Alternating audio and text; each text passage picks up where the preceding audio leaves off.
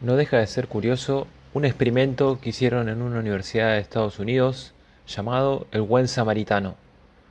Simularon un sujeto apaleado, tirado en el campus de una universidad, para ver quién era capaz de reconocerle y de socorrerle.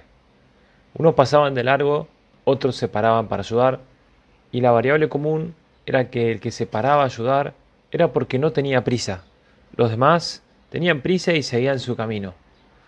Ya estamos terminando el Adviento, estamos en los últimos días, hemos procurado acompañar a María y a José en su camino hacia Belén, y nos animaba San José María precisamente a aprovechar estos días para pensar en cómo llegarían a Belén, cargados, quizás expectantes, no esperando que salgan a darles hoteles cinco estrellas, ni tampoco que les abran todas las casas, querían estar solamente con su Hijo Jesús. Quería que nazca Jesús, el Redentor del mundo.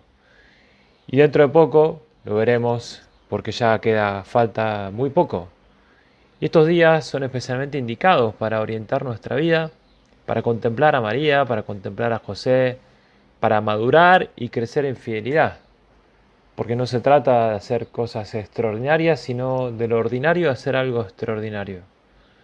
Fíjate María, con su respuesta de fe, con su humildad, desde la anunciación hasta el nacimiento, es escuela para nosotros. Todo ese periodo de la vida de la Virgen es un adviento. Dios la fue preparando para nacer en ella, después las dudas de José, o el edicto, o el viaje a Belén, fueron como hitos que Dios fue poniendo en la vida de la Virgen y ella correspondió con su fe, con su humildad, con su sencillez con su entrega, su generosidad y rapidez para hacer la voluntad de Dios. Pero para la Virgen fue todo un adviento. Y si estos días nos esforzamos por acompañar a María, aprenderemos también a prepararnos nosotros también para este tiempo de la llegada de Jesús. ¿Sos dócil? ¿Sos obediente? ¿Aceptás las contradicciones? ¿Las contrariedades? ¿Buscás esa limpieza del alma? Porque todo eso es lo que hará que nuestra alma sea ese pesebre, ese Belén acogedor, donde el Señor se encuentre a gusto.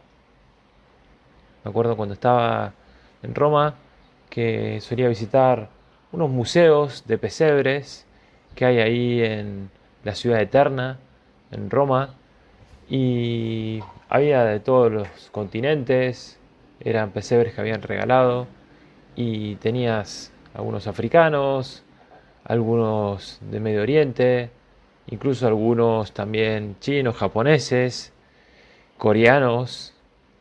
Y lo bonito era que siempre había uno que destacaba y el que más me gustaba a mí era uno que estaba un poco oculto, no eran los más conocidos como los napolitanos o como los romanos, sino que era uno que tenía un gran portón y apenas abierto el portón se vislumbraba en el fondo la Sagrada Familia. Mirá, si queremos disponernos del mejor modo para participar de la Navidad, podemos fijarnos en María, porque su fe y su humildad fue lo que llevó también a dar ese calor a ese hogar. Fue lo que hizo también posible esa capacidad y esa delicadeza para cuidar también lo que Dios le pedía, para no desdeñar nada y sobre todo para estar disponible a lo que Dios le estaba presentando.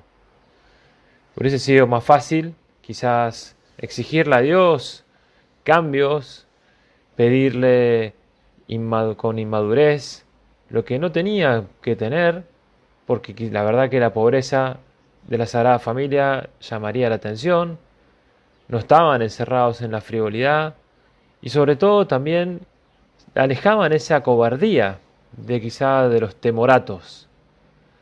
La madurez que tenemos nosotros también que vivir con la ayuda de Dios es esa lucha interior responsable, firme, constante, sin desánimos y esa lucha también por prepararnos para la Navidad.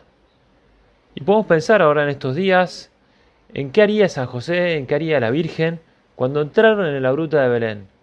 Lo primero que harían, sobre todo San José, Sería limpiar, arreglar lo mejor posible aquel establo para recibir a Dios. Nosotros limpiaremos nuestra alma con la contrición, con una buena confesión. ¿Ya estás confesado en este final de año, en esta preparación de la Navidad?